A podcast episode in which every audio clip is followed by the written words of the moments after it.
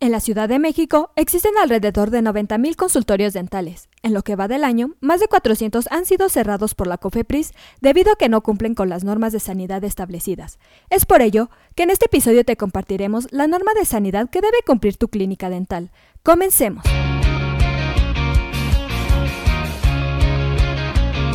Esto es Asistencia Médico Legal, su empresa de responsabilidad profesional médica, en la cual te damos tips y consejos que te ayudarán a destacarte en el sector salud y evitar cualquier contratiempo con tus pacientes durante el desarrollo de tu profesión.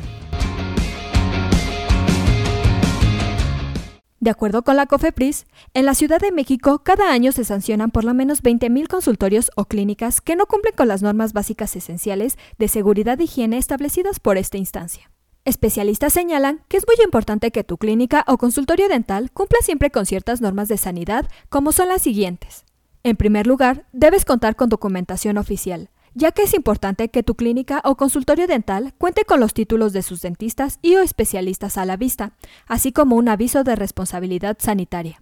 También tu consultorio debe contar con espacios adecuados como lo son una sala de espera, la cual permitirá que los pacientes esperen cómodamente su turno. Recepción, en la cual se lleva el registro y control de los expedientes del paciente.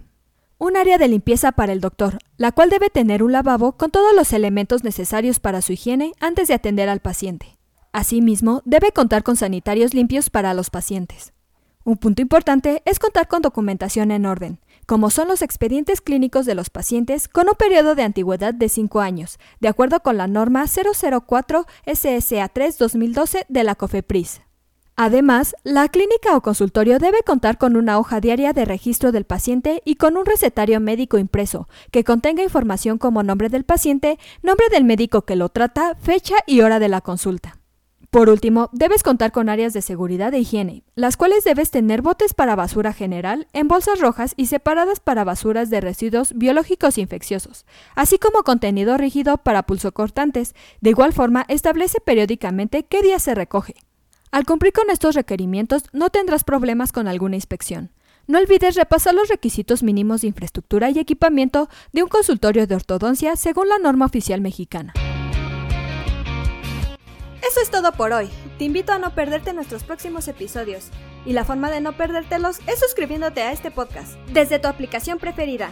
Y si te ha gustado este episodio, compártelo en tus redes sociales, con la cual estarás ayudando a otros colegas a mejorar dentro de su consultorio o clínica y estarás ayudando a llegar a más personas. Si gustas dejarnos algún comentario o valoración en cualquiera de nuestras plataformas, te estaré muy agradecida, ya que sabré que estás ahí. De igual manera, te invito a que visites nuestra página en www.asistenciamedicolegal.com, así como nuestras redes sociales que son Facebook, Instagram y Twitter. ¡Hasta la próxima! Everybody says that good things never lost.